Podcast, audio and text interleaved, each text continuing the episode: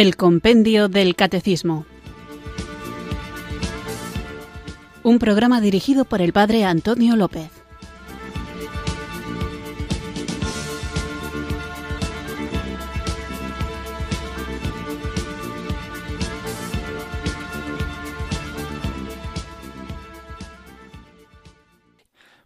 Buenas tardes, queridos oyentes de Radio María. Recibido un cariñoso saludo desde Irurzun, en Navarra, quienes sintonizáis una tarde más esta radio que cambia vidas, esta emisora de la Virgen, Radio María, para escuchar el programa El Compendio del Catecismo, nuestro espacio diario de formación católica, en el que tratamos de conocer la fe que queremos vivir, compartir y defender.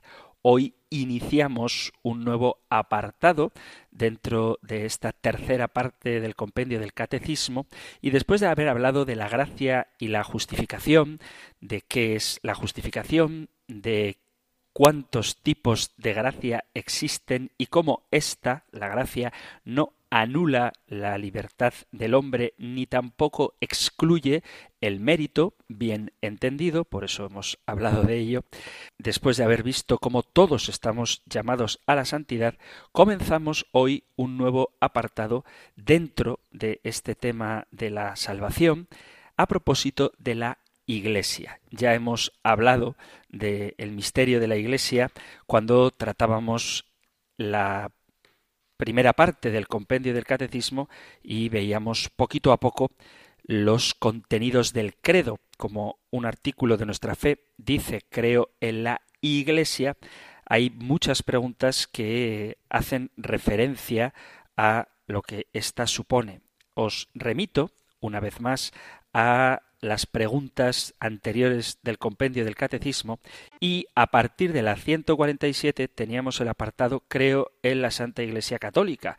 Desde la pregunta 147 hasta la pregunta 193 hablábamos de la Iglesia tanto de la Iglesia en el designio de Dios como de la Iglesia, pueblo de Dios, cuerpo de Cristo, templo del Espíritu Santo, veíamos también las notas de la Iglesia, que es una, santa, católica y apostólica, y por último veíamos los fieles, la jerarquía, los laicos y la vida consagrada. Todas estas preguntas, insisto, desde la 147 hasta la 193 estaban dedicadas a la Iglesia, pero no agota en esas preguntas todo lo concerniente a la doctrina sobre la Iglesia, sino que a partir de hoy, pregunta 429 hasta la 433, seguiremos hablando de la Iglesia en relación con la vida moral, porque la Iglesia, como encabeza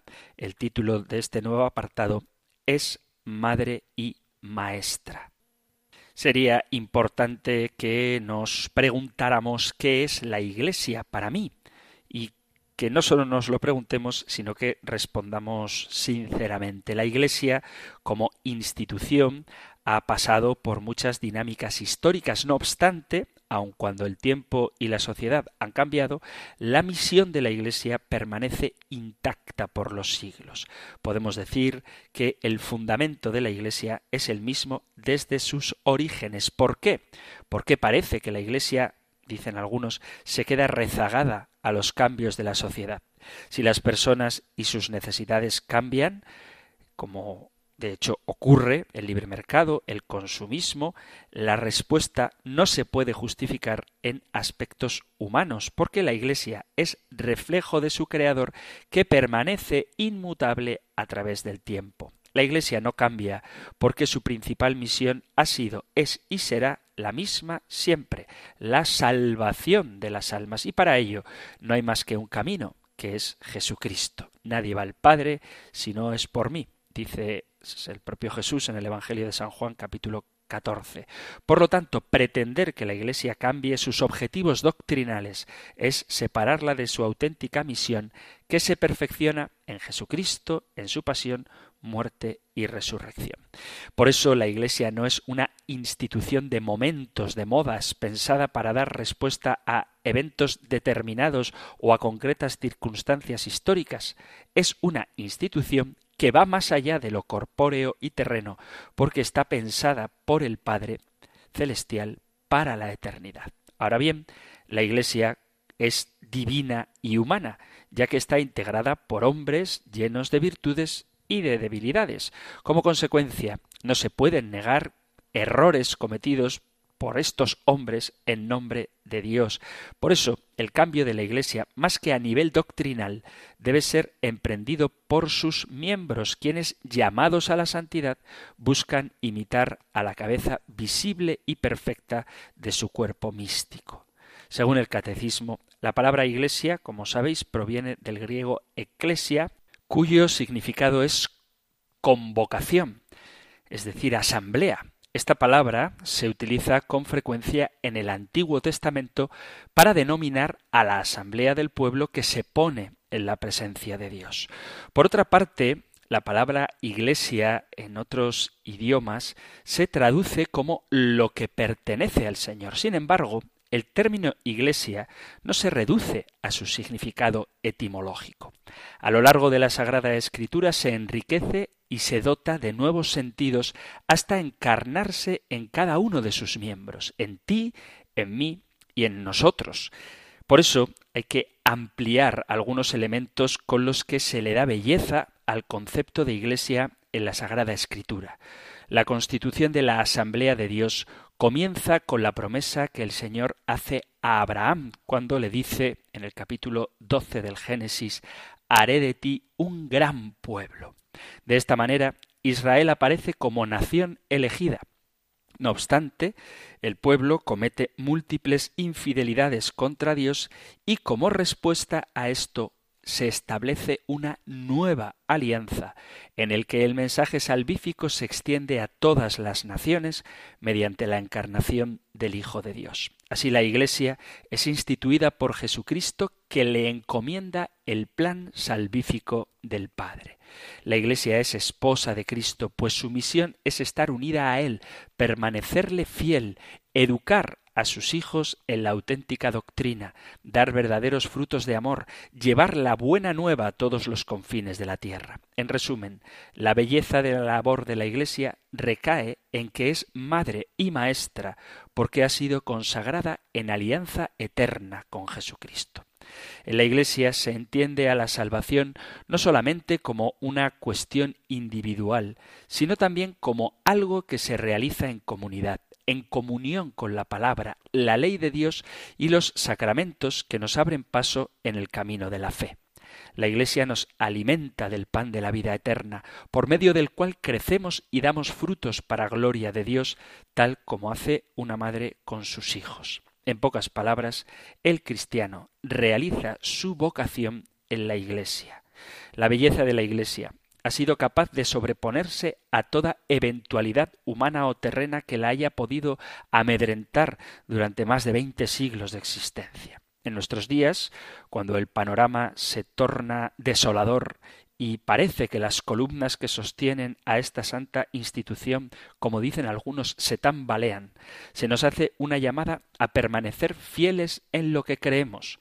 Nuestra época exige virtudes excepcionales para la Iglesia que somos tú y yo, o mejor dicho, a la que pertenecemos tú y yo. La promesa sigue presente. Yo te digo, tú eres Pedro y sobre esta piedra edificaré mi iglesia y las puertas del infierno no prevalecerán contra ella.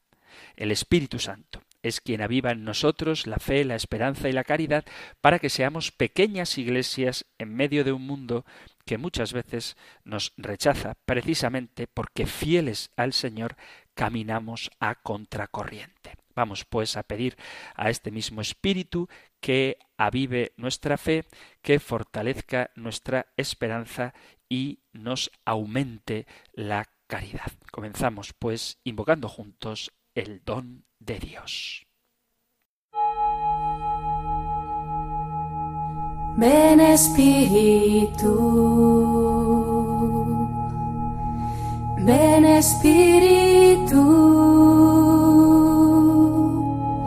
ven Espíritu.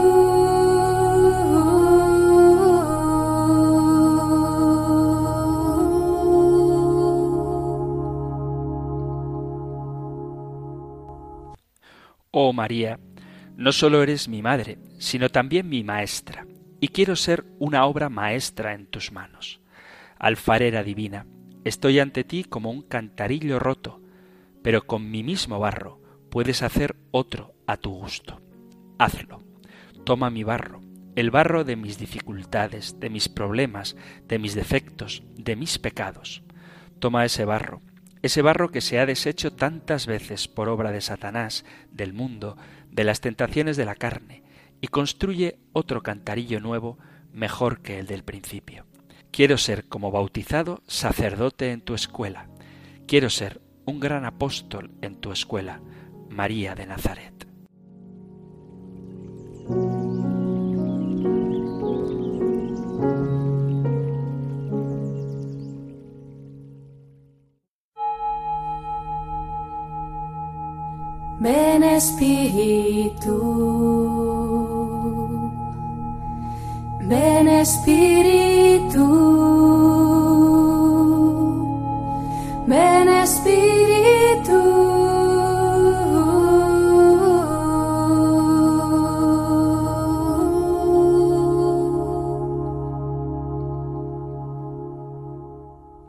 Hemos invocado al Espíritu Santo con esta oración breve pero mariana porque María es el modelo, el icono escatológico, dice el compendio del Catecismo en la pregunta 199, mm, icono escatológico de la Iglesia. Dice esta pregunta, contemplando a María, la toda santa, ya glorificada en cuerpo y alma, la Iglesia ve en ella lo que la propia Iglesia está llamada a ser sobre la tierra y aquello que será en la patria celestial. La Iglesia Madre y Maestra es el título de este nuevo apartado y la pregunta que trataremos hoy la tenéis en el Catecismo Mayor en los puntos 2030, 2031 y 2047. Nosotros escuchamos ahora la pregunta 429 del compendio del Catecismo. Número 429. ¿Cómo nutre la Iglesia la vida moral del cristiano? La Iglesia es la comunidad donde el cristiano acoge la palabra de Dios y las enseñanzas de la ley de Cristo. Recibe la gracia de los sacramentos, se une a la ofrenda eucarística de Cristo, transformando así su vida moral en un culto espiritual. Aprende del ejemplo de santidad de la Virgen María y de los santos.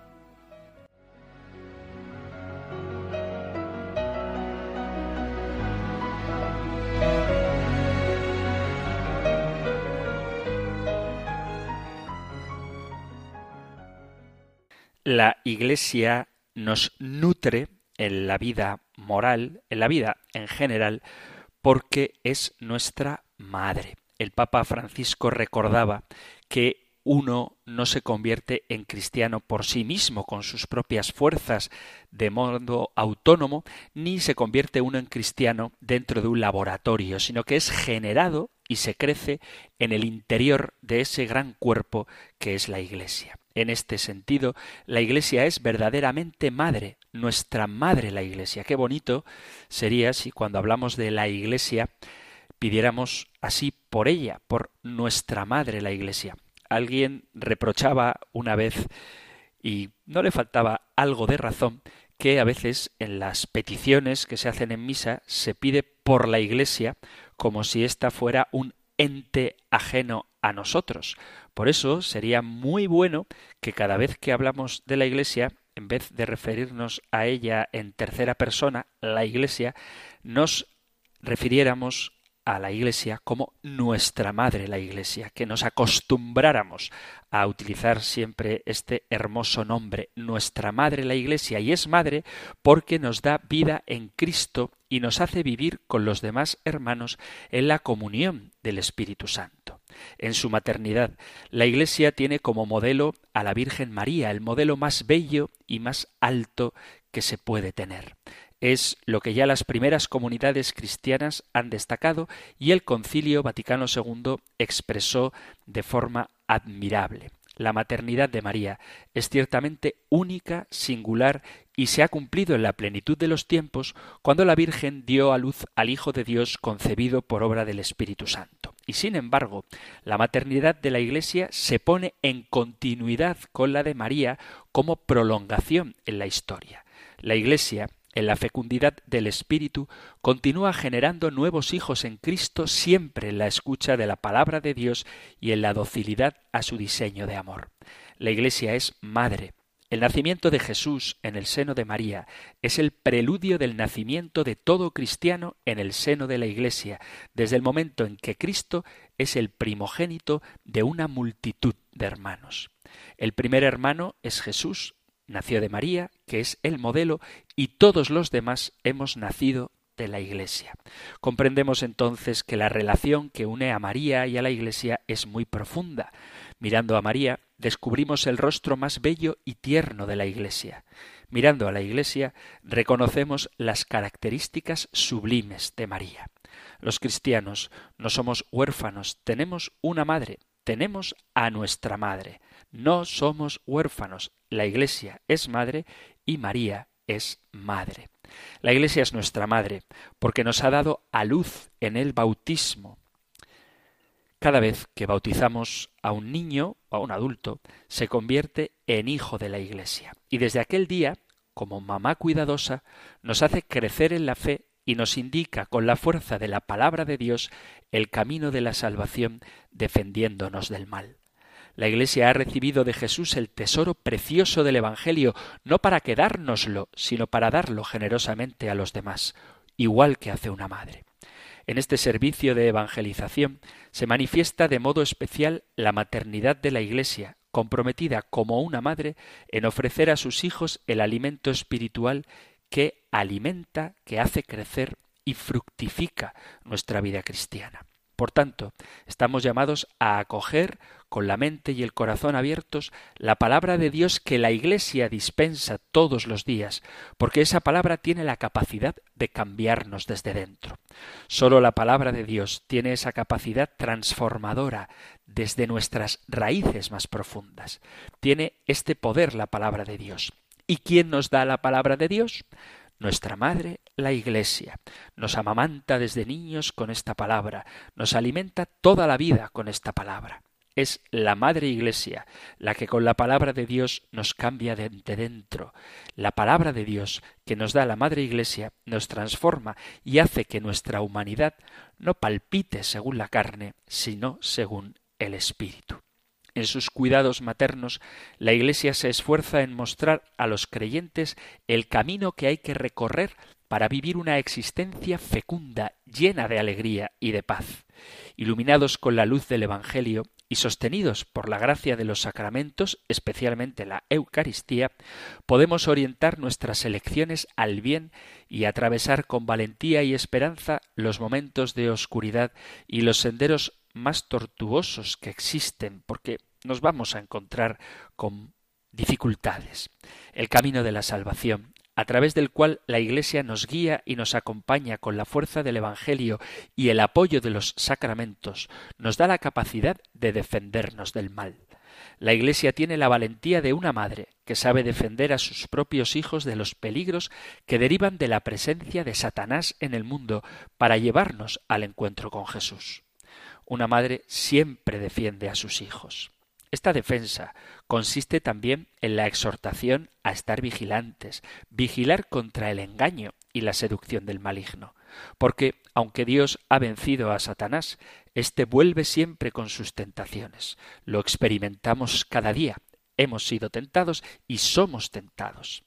Él, el demonio, como dice el apóstol Pedro en su primera carta capítulo 5, viene como un león rugiente que ronda buscando a quien devorar. Nos corresponde no ser ingenuos, vigilar y resistir firmes en la fe, resistir con los consejos de la Madre, resistir con la ayuda de la Madre Iglesia. Como buena madre, siempre acompaña a sus hijos en los momentos difíciles. Esta es la Iglesia que amamos, una madre que tiene en el corazón el deseo del bien de sus hijos, que es capaz de dar la vida por sus hijos. No debemos olvidarnos de que la Iglesia no son sólo los sacerdotes o los obispos, sino todos. Todos somos hijos, pero también la Iglesia es madre del resto de los cristianos. Todos los bautizados, hombres y mujeres, los más fieles y los más alejados, todos somos iglesia. ¿Cuántas veces en nuestra vida, dice el Papa Francisco, no damos testimonio de esta maternidad de la Iglesia, de esta valentía materna de la Iglesia? ¿Cuántas veces somos cobardes?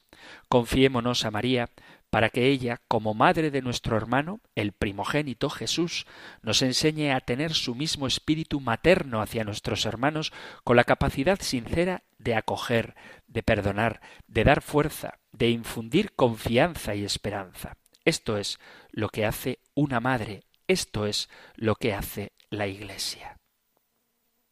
Igual que una madre genera la vida y lleva en su vientre durante nueve meses al propio Hijo y después lo abre a la vida generándolo, así es la Iglesia, nos genera en la fe por obra del Espíritu Santo que la hace fecunda igual que a la Virgen María. La Iglesia y la Virgen, como digo, ambas son madres. Lo que se dice de la Iglesia se puede decir también de la Virgen y lo que se dice de la Virgen se puede decir también de la Iglesia. Cierto, la fe es un acto personal, soy yo el que creo, yo personalmente respondo a Dios que se da a conocer y quiere entrar en amistad conmigo. Pero la fe yo la recibo de otros, en una familia, en una comunidad que me enseña a decir creo. Yo creo, nosotros creemos. El cristiano no es una isla.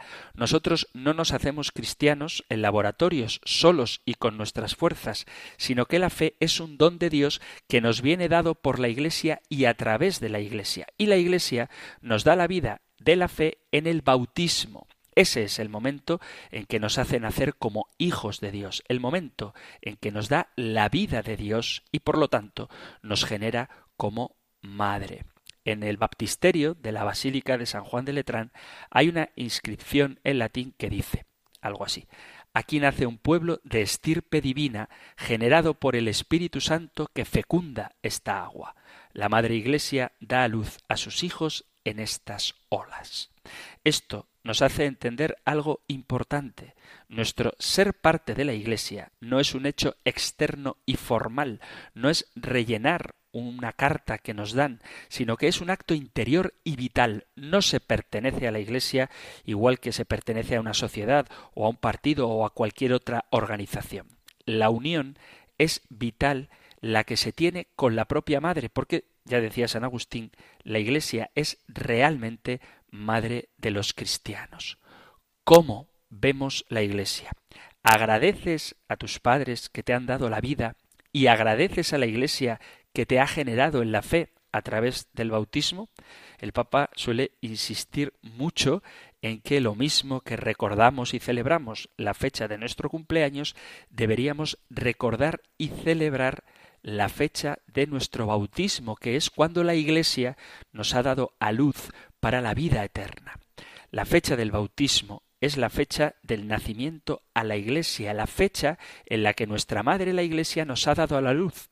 Por eso debemos preguntarnos si amamos a la Iglesia como se ama a la propia madre, sabiendo comprender también sus defectos. Todas las madres tienen defectos, todos tenemos defectos, pero cuando se habla de los defectos de la madre, los cubrimos, porque la amamos así.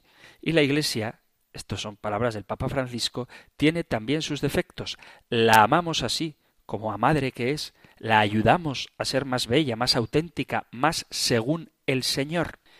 Igual que una madre no se limita a dar la vida, sino que con gran cuidado ayuda a sus hijos a crecer, les da leche, les alimenta, les enseña el camino de la vida, les acompaña siempre con sus atenciones, con su afecto, con su amor, también cuando son mayores. Esto lo hace la Iglesia, corrige, perdona, comprende, sabe estar cerca en la enfermedad, en el sufrimiento, en una palabra, una buena madre ayuda a los hijos a salir de sí mismos, a no quedarse cómodamente bajo las alas maternas como una cría de pollo que está bajo las alas de gallina toda la vida. La Iglesia, como buena madre, hace exactamente eso acompaña nuestro crecimiento transmitiendo la palabra de Dios, que es una luz que nos indica el camino de la vida cristiana administrando los sacramentos.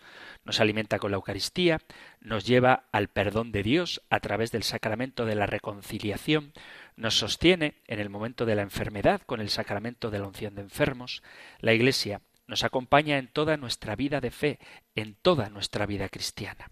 Por eso hay que volver a preguntarse qué relación tengo yo con la Iglesia. La siento como madre que me ayuda a crecer como cristiano, participo en la vida de la Iglesia, me siento parte de ella, mi relación es formal o es vital. Hablo de ella como algo propio. En los primeros siglos de la Iglesia estaba bien clara esta realidad.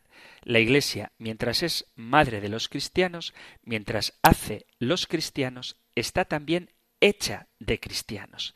La Iglesia no es algo distinto de nosotros mismos, pero vista como la totalidad de los creyentes, como el nosotros de los cristianos, yo, tú, nosotros, somos parte de la Iglesia. Decía San Jerónimo, la Iglesia de Cristo no es otra cosa sino las almas de los que creen en Cristo. Por tanto, la maternidad de la Iglesia la vivimos todos, pastores y fieles. A menudo he escuchado, seguro que vosotros también, expresiones como yo creo en Dios, pero no en la Iglesia, he oído que la Iglesia dice, los curas dicen, pero una cosa son los curas, los sacerdotes, y otra cosa es la Iglesia, que no está formada solo por sacerdotes. La Iglesia somos todos. Si tú dices que crees en Dios y no crees en la Iglesia, estás diciendo que no crees en ti mismo. Y esto es una contradicción. La Iglesia somos todos, desde el niño recién bautizado hasta el obispo y el papa. Todos somos Iglesia y todos somos iguales a los hijos de Dios. Todos estamos llamados a colaborar al nacimiento de la fe de nuevos cristianos. Todos llamados a ser educadores en la fe y a educar en el Evangelio. Por eso hay que preguntarse ¿qué hago yo? Para que otros puedan compartir la fe cristiana? ¿Soy fecundo en mi fe o cerrado? Cuando repito que amo una iglesia no cerrada en su recinto, pero que es capaz de salir, de moverse también con algún riesgo con tal de llevar a todos a Cristo, pienso en cada cristiano. Todos participamos de la maternidad de la Iglesia para que la luz de Cristo alcance hasta los últimos confines de la tierra. Por eso la Iglesia es madre muchas veces desconocida y muchas veces olvidada o no correspondida. Hay que pedir a la Madre del Cielo y a la Iglesia que perdone nuestros olvidos, nuestras ingratitudes, nuestro desamor, que despierte en nosotros un corazón de hijos. Y también debemos aprender a dar gracias a la Iglesia por ser madre, por tanto amor, por tanto perdón, por tanta ternura, por tanto acompañamiento, por tanta solicitud maternal.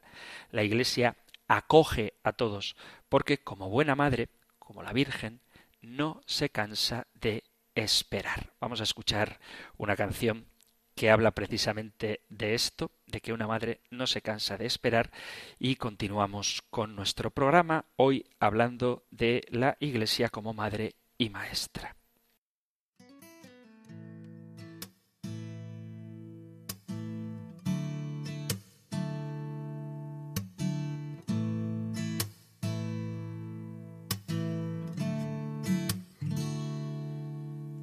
¿Cuántas veces siendo niño te recé? Con mis besos te decía que te amaba. Poco a poco, con el tiempo, fui alejándome de ti. Por caminos que se alejan me perdí caminos que se alejan me perdí. Y hoy he vuelto, madre, a recordar cuántas cosas dije ante tu altar. Y al rezarte puedo madre no se cansa de esperar. Que una madre no se cansa de esperar.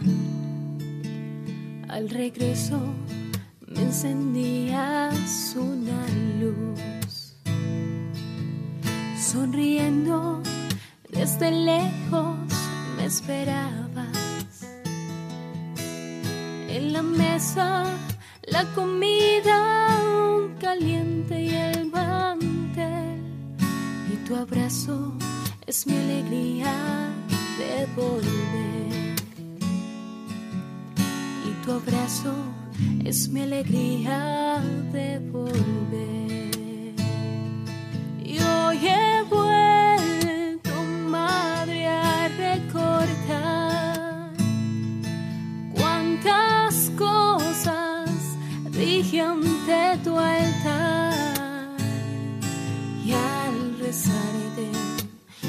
puedo comprender que una madre no se cansa de esperar, que una madre no se cansa de esperar, aunque el hijo se alejará del hogar. Una madre siempre espera su regreso.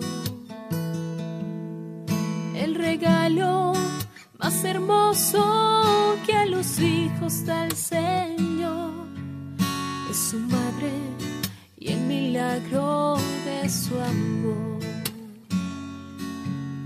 Es su madre y el milagro de su amor.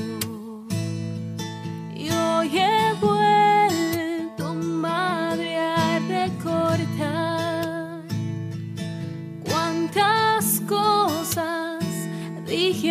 ante tu altar. Y al rezarte puedo comprender que una madre no se cansa de esperar, que una madre no se cansa de esperar, de esperar,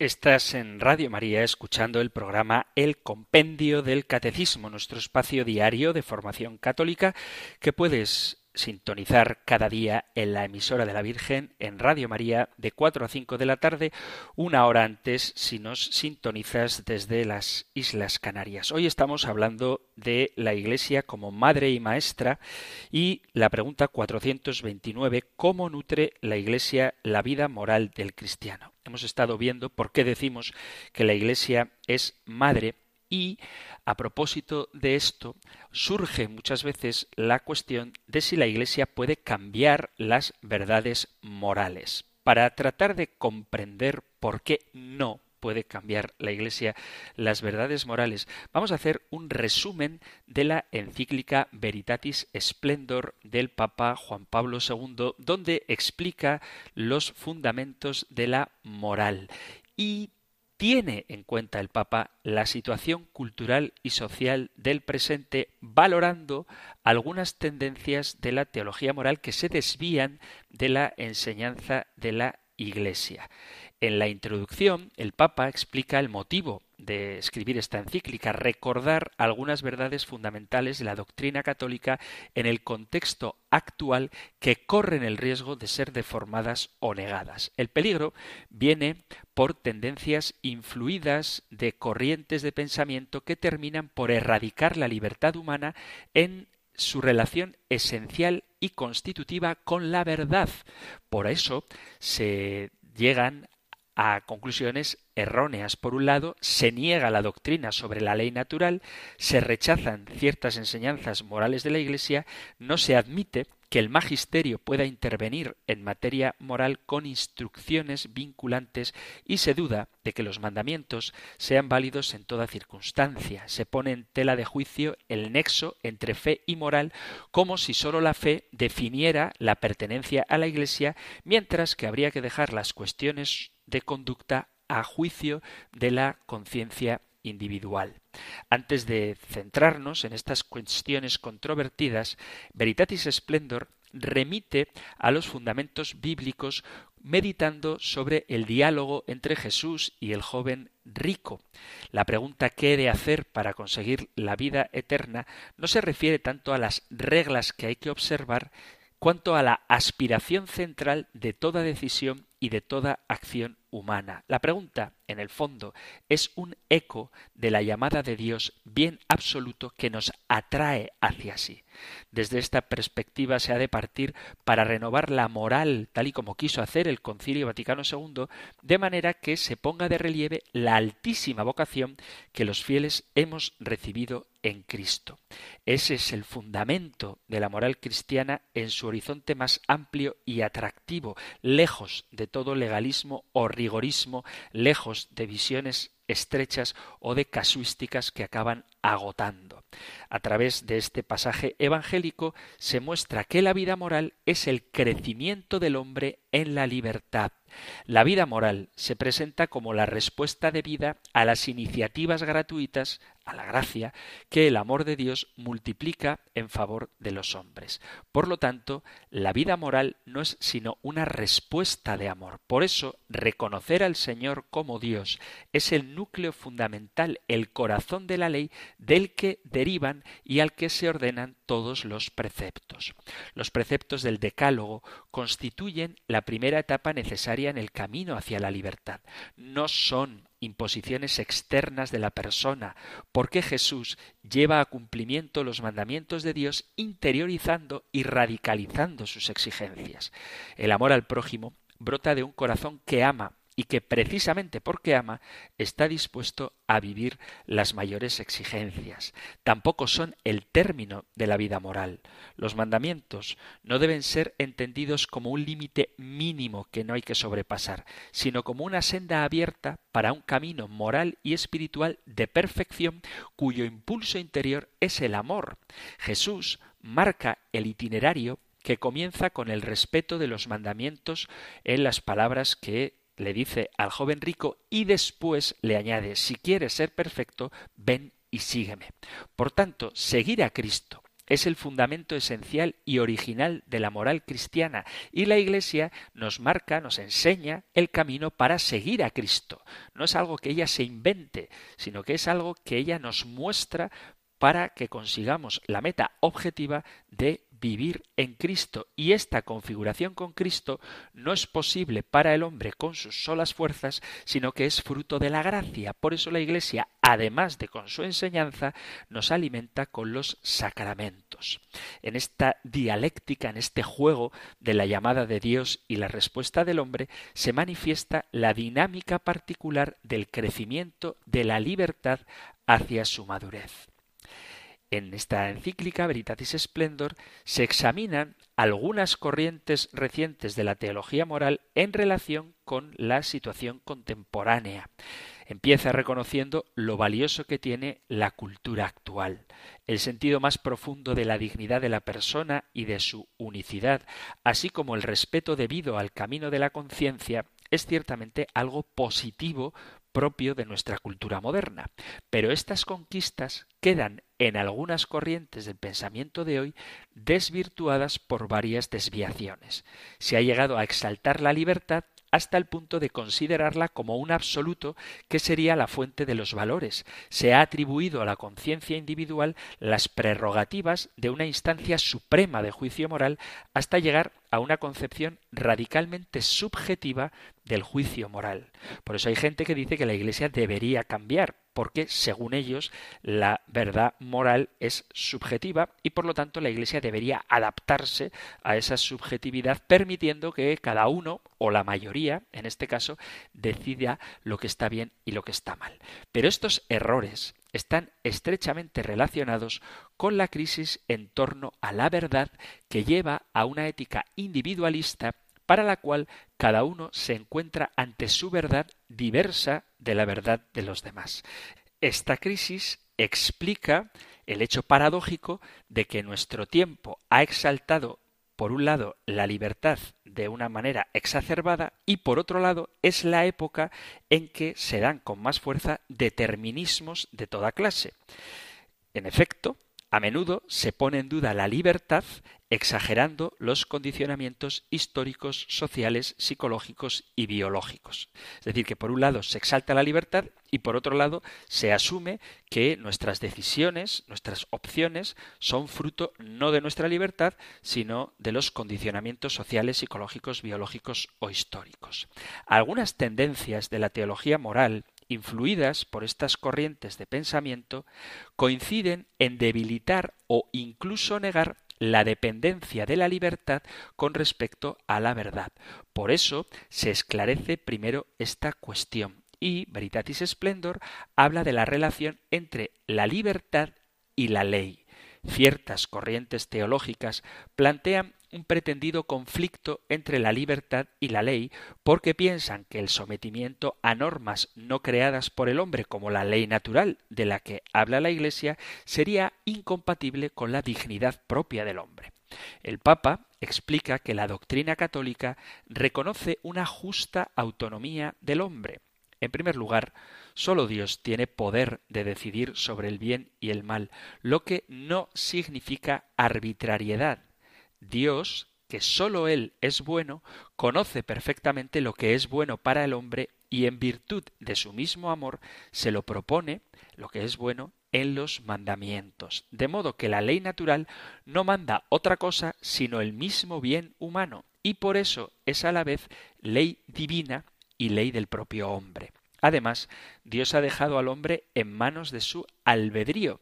Así pues, la autonomía consiste en que el hombre posee en sí mismo la propia ley recibida del Creador, pero no puede significar la creación por parte de la misma razón de los valores y normas morales. No ser el autor de la ley moral no implica ser su esclavo o su cumplidor automático. Antes al contrario, la vida moral exige la creatividad y el ingenio propio de la persona, que es el origen y la causa de los actos deliberados. Otra crítica que se hace a la ley natural y a la ley revelada, de la que es custodia la Iglesia, es que la doctrina moral se opone al naturalismo o el biologismo.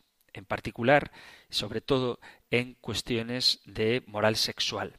Cuando la Iglesia insiste en que se debe respetar la estructura natural del acto sexual, se dice que presenta como leyes morales lo que no son más que leyes biológicas. Esta interpretación dice Veritatis Splendor, supone no entender la unidad de alma y cuerpo, olvidando que es en esta unidad donde la persona es sujeto de sus actos morales. A la vez, dividir alma y cuerpo lleva a la separación de naturaleza y libertad, y esto es el origen de otros errores. Poniendo la libertad al margen de la propia naturaleza, se niega la universalidad de la ley moral, que entonces no sería natural. En realidad, puesto que las normas éticas derivan de la común naturaleza humana, incluyen preceptos que obligan a todos y siempre. ¿Qué decir entonces de la diversidad de culturas a lo largo de la historia e incluso contemporáneamente, cómo sostener que unos mismos preceptos son válidos en todo contexto cultural. No se puede negar que el hombre existe siempre en una cultura concreta, pero tampoco se puede negar que el hombre no se agota en esa cultura. Por otra parte, el progreso mismo de las culturas demuestra que en el hombre existe algo que trasciende esas culturas. Este algo es la naturaleza del hombre. Precisamente esta naturaleza es la medida de la cultura y es la condición para que el hombre no sea prisionero de ninguna de sus culturas, sino que defienda su dignidad personal de acuerdo con la verdad más profunda de su ser. La Iglesia, como madre, está al servicio de todos los hombres y de todo hombre y de todo el hombre, de toda la integridad del hombre. Por lo tanto, está al servicio también de la conciencia. Hay que tener cuidado con algunas interpretaciones creativas de la conciencia. Según estas, la conciencia no puede limitarse a aplicar normas universales que no recogen las particularidades de las distintas situaciones y personas. Por tanto, la conciencia estaría autorizada a salirse de la ley para justificar que se haga lo que ésta prohíbe. Peritatis Splendor explica que la conciencia es testigo de la cualidad moral de la persona y de sus actos. Por eso actúa aplicando la ley a cada caso, pronunciando juicios de absolución o de condena, lo que sólo puede hacer porque reconoce el carácter universal de la ley. De modo que la conciencia es la norma próxima de la moralidad personal, justamente porque la autoridad de su voz y de sus juicios derivan de la verdad sobre el bien y sobre el mal moral que está llamada a escuchar y expresar. Es verdad, ya lo vimos en su momento, que la conciencia puede errar, pero nunca es aceptable confundir un error subjetivo sobre el bien moral con la verdad objetiva. Si el error se debe a ignorancia invencible, el acto malo puede no ser imputable, pero no deja de ser un acto malo. La posibilidad de errar muestra la necesidad de formar la conciencia, de hacerla objeto de continua conversión a la verdad y al bien. Y para juzgar con rectitud no basta conocer la ley de Dios, es indispensable una especie de connaturalidad entre el hombre y el verdadero bien, y esto se consigue mediante la práctica de las virtudes y mediante la acogida a la gracia de Dios. En consecuencia, los pronunciamientos de la Iglesia Madre no quitan libertad a los fieles, a sus hijos, pues la libertad de conciencia no es nunca libertad con respecto a la verdad, sino siempre y sólo libertad en la verdad. La Iglesia se pone siempre al servicio de la conciencia cuando ésta está en la verdad. Otro apartado de Veritatis Splendor trata de la teoría de la opción fundamental, según la cual la cualidad moral de la persona depende de la orientación general que ésta haya dado a su vida por o contra el amor a Dios y al prójimo. Los actos concretos en sí, según esta opción fundamental, importarían menos, de modo que, siempre según esta postura, el pecado grave que aparta de Dios se da sólo en la opción fundamental de rechazar su amor.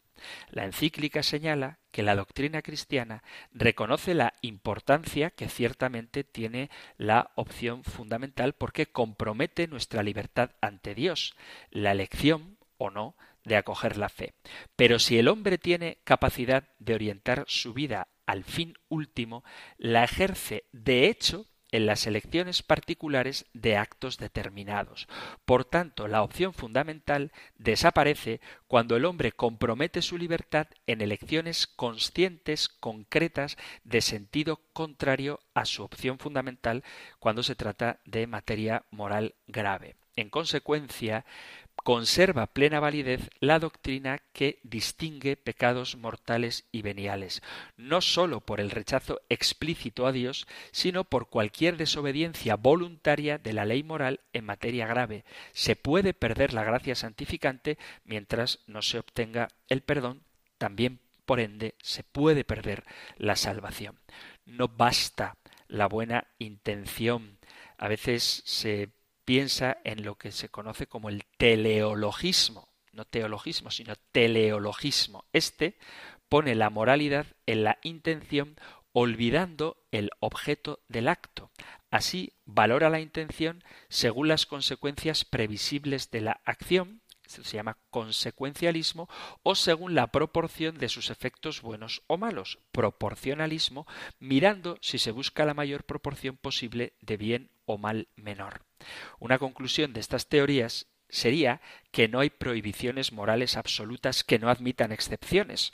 Un acto que violara normas universales negativas podría ser admisible si el sujeto, con intención puesta en valores superiores, obrara según una medida responsable de los bienes implicados. Pero esto no es correcto, porque el obrar humano no puede ser valorado moralmente bueno simplemente porque la intención de quien realiza una acción sea buena.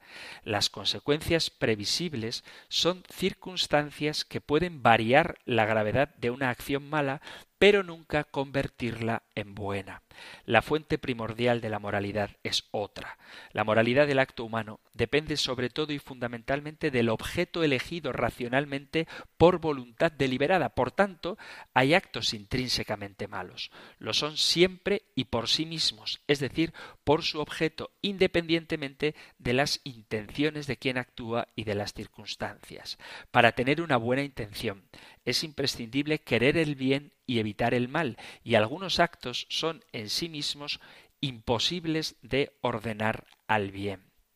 Hay un valor insustituible del bien moral para la sociedad y la vida moral es un modo realista y alentador de vivir y la Iglesia no puede cambiar esto precisamente porque es un modo realista. El camino del bien aparece muchas veces sembrado de dificultades que hay que afrontar con valentía. Sería ingenuo pensar que se presta un servicio al hombre aguando la moral, convirtiéndola en otra cosa, facilitando las situaciones difíciles. Si se hiciera esto, como muchos pretenden, lo único que se facilitaría sería la destrucción de la convivencia y los atentados contra la dignidad humana. Es responsabilidad de la Iglesia Madre recordar a los fieles las exigencias morales en toda su radicalidad y pureza, porque la gracia de Dios capacita para vivir de acuerdo con ellas. La fe tiene un contenido moral objetivo, suscita y exige un compromiso coherente de vida. La Iglesia, al alentar a ese ejemplo de vida sin rebajar las exigencias morales, no se muestra falta de comprensión. La verdadera comprensión y la genuina compasión significan amar a la persona y amar a la persona significa buscar su verdadero bien, su auténtica libertad. Jamás comprometer y falsificar la medida del bien y del mal para adaptarla a las circunstancias. Por eso la Iglesia no puede cambiar, porque es madre que sabe lo que conviene a sus hijos, el contenido de la moral. Frente al relativismo, sólo una moral que reconoce normas válidas siempre y para todos, sin ninguna excepción, puede garantizar el fundamento ético de la convivencia social. Es fácil comprender que lo contrario lleva a que se multipliquen los abusos en perjuicio sobre todo de los más débiles, pues una vez que admitimos excepciones en la ley moral, se exceptuará más de ellas quien más pueda hacerlo. Por eso hay que advertir del peligro que representa la alianza entre democracia y relativismo ético que terminará casi siempre en un totalitarismo, ya sea visible o encubierto. En las circunstancias actuales, en las que se da un oscurecimiento del sentido moral, la evangelización comporta el anuncio de una propuesta moral, de un modo concreto de vivir. A este respecto, tiene una misión específica junto a la propia tarea de los pastores, la misión de los teólogos, a quienes compete esclarecer cada vez más la doctrina moral y dar en el ejercicio de su ministerio el ejemplo de un asentamiento leal interno y externo de las enseñanzas del magisterio. Los teólogos no tienen como tarea reinventar o cambiar la moral esa teología del disenso a base de contestaciones calculadas y de polémicas a través muchas veces de los medios de comunicación social es contrario a la comunión eclesial, sin olvidar que el pueblo cristiano tiene derecho a recibir enseñanzas conformes a la fe, que nos habla de la verdad del hombre y de su destino último, que es la comunión con Dios. La Iglesia Católica no cambia la moral, la Iglesia Católica es exigente en sus mandamientos, en su moral, porque tiene una visión optimista del hombre. El ámbito espiritual de la esperanza está siempre abierto al hombre con la ayuda de la gracia divina y con la colaboración de la libertad humana. La Iglesia Madre confía en el hombre, en su capacidad para el bien, ciertamente debilitada por el pecado, pero que la gracia restaura y potencia hasta extremos inimaginables. Lo mejor siempre es posible. Por eso la Iglesia mantiene firme su enseñanza moral, porque cree que el hombre, sostenido por la gracia y esta respondida con el adecuado uso de la libertad, puede aspirar siempre al bien. Rebajar la moral sería desconfiar del hombre y cerrarle la posibilidad de aspirar a la santidad. Por eso la Iglesia no puede cambiar la moral, porque el camino que nos une a Cristo es el que Cristo mismo nos ha mandado, y si a veces éste resulta exigente, contamos con la ayuda de la gracia, con los sacramentos, con la enseñanza del magisterio, con la intercesión de los santos, en fin, con toda la vida sobrenatural que nos transforma interiormente y nos capacita para vivir según la verdad, es decir, en absoluta libertad, entendiendo esta como la herramienta que nos lleva a alcanzar nuestro fin último, que es la vida divina. Se ha terminado el tiempo para nuestro programa de hoy. Espero que haya quedado claro que la Iglesia es madre y precisamente porque es madre no puede cambiar la moral, no puede cambiar las cosas que Dios ha creado de una determinada manera, ni el camino que Él nos ha dado para llegar hasta su presencia, que es su Hijo Jesucristo, camino, verdad y vida, y nadie va al Padre sino por Él. Por lo tanto, todo lo que nos aleja de Cristo es y será siempre moralmente malo y la Iglesia no puede cambiarlo, y todo lo que nos acerca a Jesucristo ha sido, es y será moralmente bueno y nadie puede cambiarlo. La Iglesia no es creadora del hombre, el creador del hombre es Dios.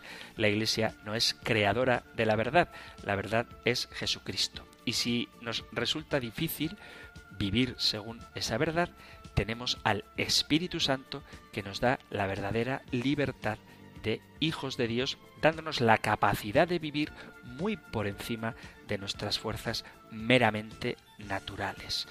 Dejamos aquí el programa. Os recuerdo que si hay alguna pregunta que queráis hacer, algún tema que debatir, algún testimonio que dar, cualquier cosa que queráis compartir, podéis hacerlo enviando vuestros mensajes al correo electrónico compendio arroba compendio arroba o al número de teléfono de WhatsApp 668 594 383 668 594 383.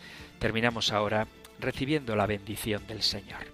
El Señor te bendiga y te guarde el Señor ilumine su rostro sobre ti y te conceda su favor. El Señor te muestre su rostro y te conceda la paz. Muchísimas gracias por estar ahí.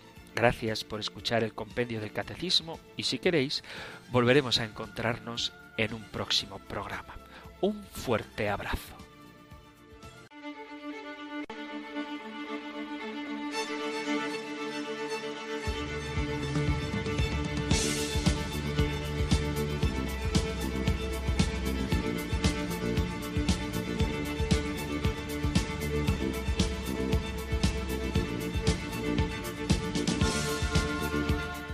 El Compendio del Catecismo.